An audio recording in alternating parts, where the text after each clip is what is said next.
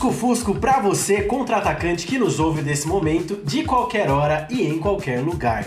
Tá começando o primeiro Correspondente Zoca, o podcast semanal que deixa você por dentro do que rolou no esporte pelo mundo. Inspirados em nossos parceiros do Correspondentes Premier, a gente tá aqui para mostrar para você que é impossível falar de futebol sem falar de política.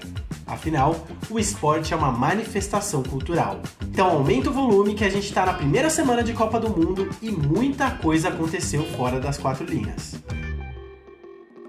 Depois que vários capitães de seleções anunciaram que usariam a braçadeira One Love durante a Copa do Mundo, a FIFA proibiu a manifestação e anunciou que aplicará uma punição em dinheiro para as federações, além de um cartão amarelo aos atletas que descumprirem a regra. A bracedeira tem as cores do arco-íris, símbolo do orgulho LGBTQIA, e por essa razão foi proibida pela FIFA e pelo Catar, país sede que criminaliza a existência de pessoas LGBTQIA. Com medo que a punição os deixasse fora de algum jogo importante, atletas como Harry Kane da Inglaterra e Manuel Neuer da Alemanha desistiram de usar a braçadeira colorida. Nem por isso, os jogadores que estão comprometidos com a luta anti-LGBTfobia ficaram apáticos. Os ingleses se ajoelharam antes do início da partida contra o Irã, enquanto os alemães taparam suas bocas na hora da foto oficial da partida. A transmissão da FIFA não passou essas imagens, que depois foram compartilhadas pela Rede Globo. Para dar um recado claro de que o futebol não é um espaço de inclusão e liberdade ao priorizar o dinheiro do Catar. Esperança de que nas fases finais esses jogadores usem a braçadeira One Love para se posicionarem contra a homofobia no futebol. Rafael da Ferner para o correspondente Zoca.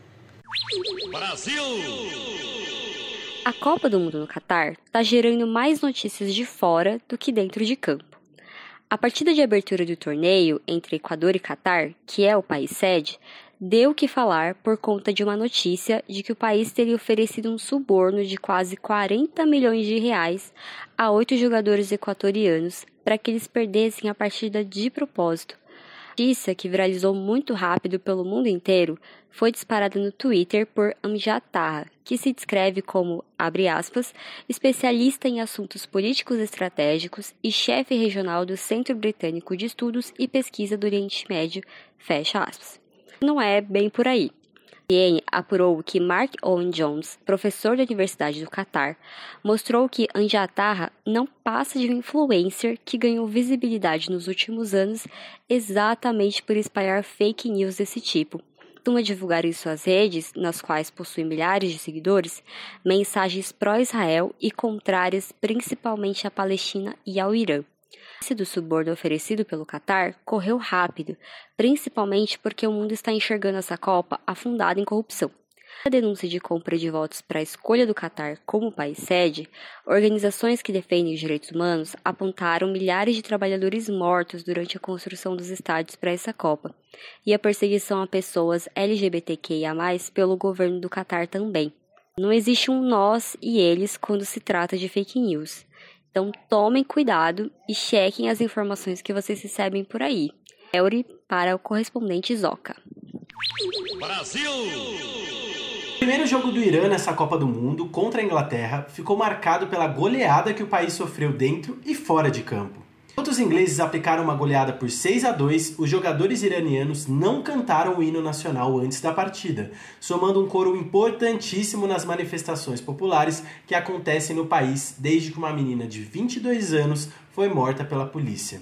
Policiais disseram que Massa Amini usava o hijab, que é o véu que as mulheres muçulmanas usam, de forma errada. Depois de presa, ela morreu em decorrência da brutalidade policial e o fato desencadeou protestos do povo.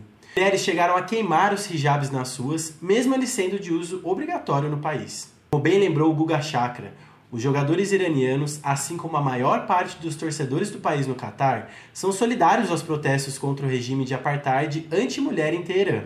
Não confundam o regime do Irã com o povo iraniano. Abre para o correspondente Zoca. Brasil! Dia de Brasil na Copa contra o atacante. A seleção, que nunca esteve tão focada na conquista do Hexa, entra em campo hoje às 4 contra a Sérvia. O treinador Dragan Stojkovic disse que não tem medo de ninguém no mundo, nem mesmo do Brasil. E com tanta zebra nessa Copa, como a Arábia Saudita ganhando da Argentina e o Japão batendo a Alemanha, será que o Brasil confirma o favoritismo? Fato é que a gente estará aqui torcendo, como sempre acontece em clima de Copa. Mas por que esse sentimento de união com a seleção só surge de 4 em 4 anos? Primeira razão é o sequestro que a nossa amarelinha sofreu por parte de pessoas que se dizem patriotas, mas na real se apropriam das cores e da bandeira do Brasil para idolatrar um político, ao invés de torcer para o nosso país. O motivo é que a seleção brasileira, há décadas, é ensinada a fingir que só o que acontece dentro de campo é futebol de verdade. A CPI que investigou os desvios de dinheiro no contrato entre a CBF e a Nike, passando pelos escândalos de corrupção da FIFA que envolveram pelo menos quatro presidentes da Confederação Brasileira, fácil entender porque eles querem que a gente só preste atenção nos jogadores. A seleção que já teve Sócrates e Casa Grande quando a luta da democracia corintiana, o silêncio dos jogadores de hoje é constrangedor. Apesar disso, a gente segue em clima de Copa. É por conta de jogadores como Richarlison, o Pombo, que não esquecem que o futebol é um espelho da sociedade, que vale a pena torcer pelo nosso Brasilzão. Mal para correspondente Zoca. Hoje é só contra-atacantes. Caso você queira ajudar nosso jornalismo independente, acesse apoia.se barra o contra-ataque e contribua a partir de um real por mês. Tchau e até a próxima.